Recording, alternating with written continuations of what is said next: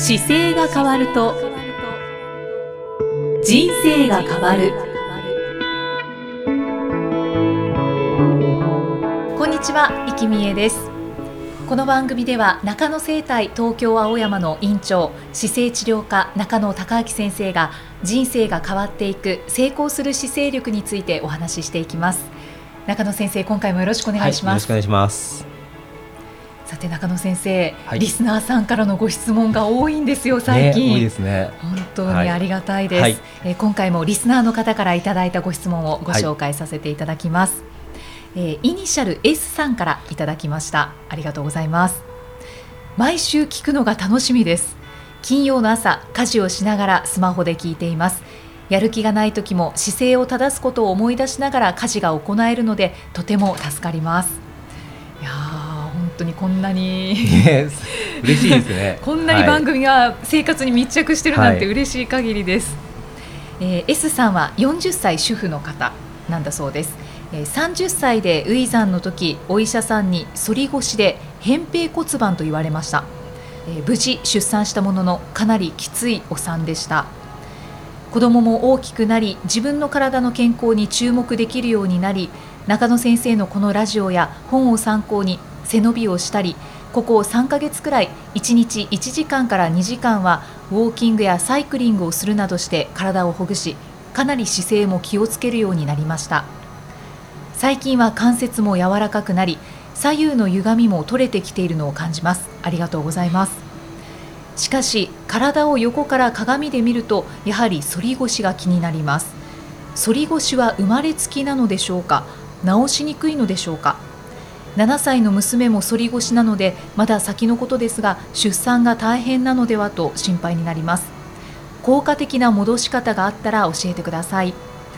あとサハラ砂漠マラソンの時にかぶっている帽子どこに売っているのか差し支えなければ教えてください。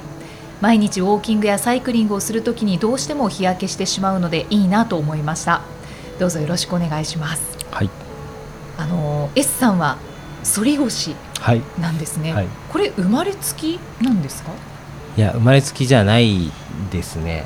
じゃあ生活の中で反り腰になっていった、うそういう傾向が出てきたんだと思いますね。でやっぱり全員同じ体で生まれないので、はい、そのもちろん遺伝子的にもあの反りやすいとかっていうのはもちあるんですけど、はい、そんなにそういう意味では心配しなくてもある程度許容範囲は一人一人があるので、うん出産の時はかなりきついお産だったということなので、ね、扁平骨盤とお医者さんに言われて、はい、だからやっぱり反り腰が影響していてっていうこれねはい、そうなんです。扁平骨盤っていうこともそうなんですけどそそもそもですね今現代人の生活の中に、はい、出産に必要な要素の筋肉を使わない動きが多いんですよ。なので出産の時ってその骨盤が緩んであの、まあ、赤ちゃんが頭から出やすいように、はい、仙骨っていう骨と骨盤の骨っていうのがちょっと動くんですけど、全く使ってなかったり動かなかったりするとその可動範囲自体がすごく狭いのでそうすると出産の時に緩めなきゃいけないホルモンが出ても、はい、動きが少し狭くなってるっていうのがあって苦しんだりするんですよね。じゃあ普段、そこがまあ柔らかくなるようにというか、はい、動きやすい動きをすることが大切ですか？そうなのですごく簡単に言うと歩かなきゃいけませんよっていうことになってくるんですけど歩くことで動く。そう歩くことで使うことが少しできる関節なんですよ。で、私のあの書籍の中に結構股関節を伸ばすための運動っていうのが載してあってですね、はい、例えばあのあのプロポーズのトレッチの形あるじゃないですか手を、はいはい、あれなんかも片足を膝のところについて、はい、で片側の足が後ろにこう行く状態で、うん、足の付け根を伸ばすっていう動きがあるんですけど、うんはい、あれなんかは非常にこう足の腸腰筋っていうところを伸ばせるストレッチであの普段座りっぱなしの時には伸ばせないところなんですよね。なので伸びないですね。あれを動かすことによって骨盤の動きが良くなったりとか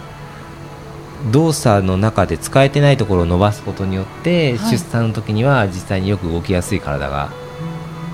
手に入ってくるので。こ関節を動かす運動をするのがそうですそうです。すごく大事ですね、うん、であのーもともとその日本人が着物でこう例えば生活するときに、床を掃除拭き掃除するっていう動きがあったりするんですけど、はいはい、そういう動きなんか割と今近代的な生活するとしなくなっていて。雑巾がけはしないですよねほとんど。でその時にあの膝を例えばつく状態で雑巾かけようとすると腰が反るじゃないですか、うんうん、でああいう動きなんかも一生懸命やるといいですよっていうふうにあのお伝えしてる昔ながらの産婆さんとか助産師さんの先生は見えますね。そうなんですね、はいそういう動きって大事なんですね。そうですね。あでも雑巾がけしませんっていう方はどうしたらいいですか、ね、なので例えば和式のトイレを座るような動作とかも股関節の柔軟性なんですよ。和式のトイレってこうしゃがむじゃないですか。はい、でああいう柔軟性も股関節の柔軟性を伴って骨盤も一緒に動きを柔軟性取るので。じゃやっぱりそのそういう普段の生活で動かせる時には、まあ、それを率先して動かせばいいと思うんですけれども、はい、なかなかそういう、うん、あの状態に出会わないっていう場合はもう運動をするしかないですよね。そうですね。あの書籍に似て出てるストレッチをちょっとやる時間を増やしていっていただくと一番変わりやすいと思います。もうでもこの方に関してはもう今1時間ぐらい動いてるんですもんね。そうですね。1時間から2時間、ね、ウォーキング。ご質問そうですですよね。サイクリングもいいサイクリングもですよね。うんあのいいですいいです。どれも。もう2時間なんか取れたら最高ですね。ね相当動かしてますよね、えー、すごく。だからきっとその30歳の,、はい、あのウィーさんの時は体を動かしてなかったんでしょう、ね、のかなというふうな感じがすごい読んだだけですけど印象としてはよく受けて、はい、でなんかやっぱりちょっと日本学生時代の時に運動しててもその後働き出したら運動しなくなったりとかするのが今日本の中では結構多くて。そうですね。でデスクワークで座りっぱなしになったりとかあと車に乗るようになったら車乗ってますよとかってなると動かないんですよね。でそれによって使わなくなってくる関節が出産の時に本来必要な関節なのでそういう意味では高校生とかで体育ずっとやってる時に、はい、あのもし出産する機会が出てきたりすると至ってあの楽に産み落とせると思います。するんするんと、うん、昔だとね本当に15歳ぐらいから出産することができている状態ですけど、うん、まあ、ちょっと社会的にはそこの年齢で出産するってちょっと無理がありますけど、うん、ただ体としてはそのぐらいに産んだ方が何もトラブルなく、あ体を動かしてるから。はい、だから女性のその出産っていう観点からだけでいくと、はい、やっぱり早く出産した方がいいですよっていうのはあの出産に携わる方は多分皆さんそう思ってると思いますよ。上がれば上がるほどやっぱりリスクが伴ってくるっていうのは動かなくなってきてるので体が、その分余計に動かしにくいのでご出産考える方だったら例えば独身の方だったらヨガのような教室に結構行くようにするとか。自分そうするとヨガなんかだとじっくり自分がやらない体を通じて呼吸をするじゃないですか、はい、であれだけでも自分の体をこう通じながら戻すことが少しできるので。すごく大事な大事ですね、はい、じゃあ反り腰は、はい、まあ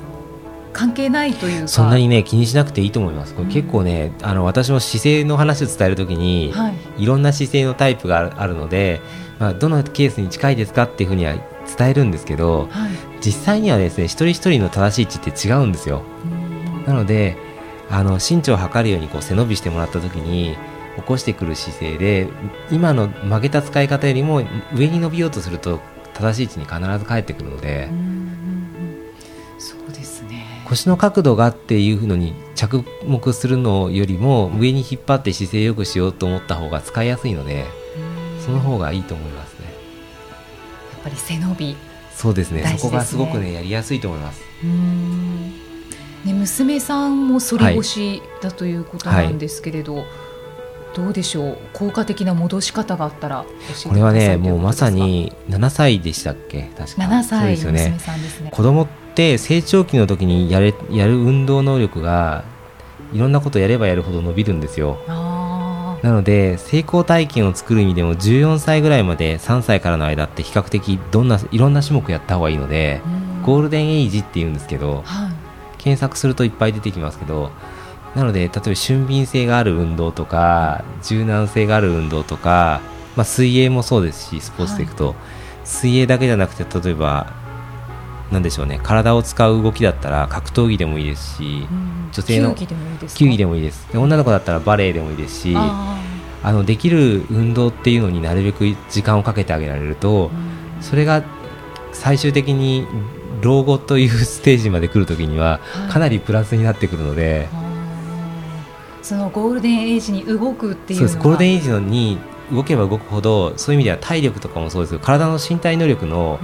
成長させることができるんですよね。じゃ基礎体力がそうですそうです。なのでバランス感覚とかスピード感覚もそうですし、はい、そこの部分を随分手に入れることができるので小学校時代から中学校時代の運動ってすごく大事なんですね。そうなんですね。老後まで響くって相当ですよね。はい、そうですね。その時の体のやっぱり使い方がすごく影響するので、はい、できる限りこうその期間にいろんな種目をややらせてあげる機会を提供してあげると一番いいかなと思って、はい、じゃあ反り腰も7歳の娘さんも気にすることなくもう全然気にしなくていいです。7歳の時に、はい、とにかく運動をしてさせてあげて、はい、で体の基礎を作ってあげたそうですね。強いて言うとそのちょっと硬いところでちゃんと寝かしてあげるとか夜が。硬いところで寝るとこうちょっと少々曲がってても寝てる時に姿勢ってまっすぐに治るんですよね。寝返りがあのどんどん子供って打つのでその時に寝返りを打ちながら自分の体って自分で治していくんですよ。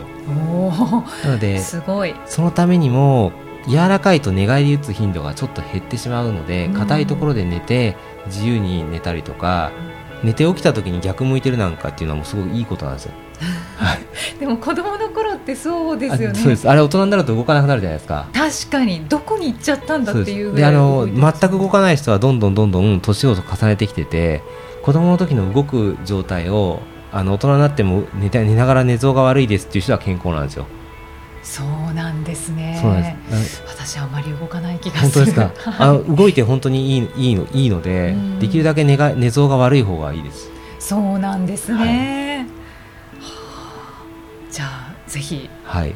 娘さんには運動いっぱいさせてあげて硬いお布団で寝かせてあげてください。ね、はい、はい、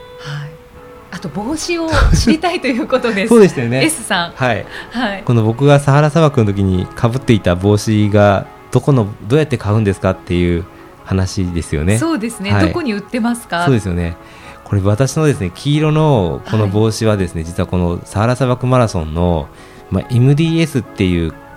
大会なんですけど、はい、その大会のオフィシャルで売ってた帽子なんですよこれ。そうなんです、ね、なので買おうとするとあのサハラ砂漠マラソンで MDS って調べてもらって、うん、でそこからあのオフィシャルの商品が並んでいるので、うん、同じものだったらそこからクリックするとヨーロッパからフランスから空輸されてくるんですけど 輸入っていう形です、ね、それで買えばこの黄色の帽子は買えるんですけどただ、はい、この日差しが避けたいだけであれば、うん、サハラキャップとかあとサハラハットって調べていただくと、はい、こう後ろにひらひらっていうのがついた帽子が売ってるので、はい、ちょっと調べた時あのモンベルさんとかでも売ってましたね。はい、あじゃあもう気軽に買えます、ね。はい、気軽に買えます。で外でこう夏の暑い時にちょっと草を抜いたりする時でも焼けなくて済むので。確かにあの畑仕事をしているおばちゃんがかぶってるイメージです。そうですね。にもいいですし、そういう商品ですね。はい、はい、サハラキャップで検索していただければ、はい、はい、サハラハットだとあのもうちょっと丸いちょっと女性っぽいハットっぽいのについてるのもあります。あ、そうなんですね。へえ、そっちもいいかもしれないですね。すね。はい。はいということで、はい、えー、S さんのご質問に中野先生にお答えいただきました。はい、今回のご質問、えー、中野生態東京青山のブログにも写真を掲載して回答させていただいておりますので、えー、合わせてご覧になってみてください。さあこの番組ではこのように姿勢や体についてのご質問そしてご感想を随時お待ちしています質問とともに年齢体重身長性別をご記入の上中野生態東京青山のホームページにありますお問い合わせフォームからお送りください。では中野先生締めのお言葉をお願いします。はい、えー、体を見直す時間は人生を見直す時間である。今回もありがとうございました、はい、ありがとうございました。この番組は提供中野生態東京青山プロデュースキクタスナレーション生きみえでお送りしました。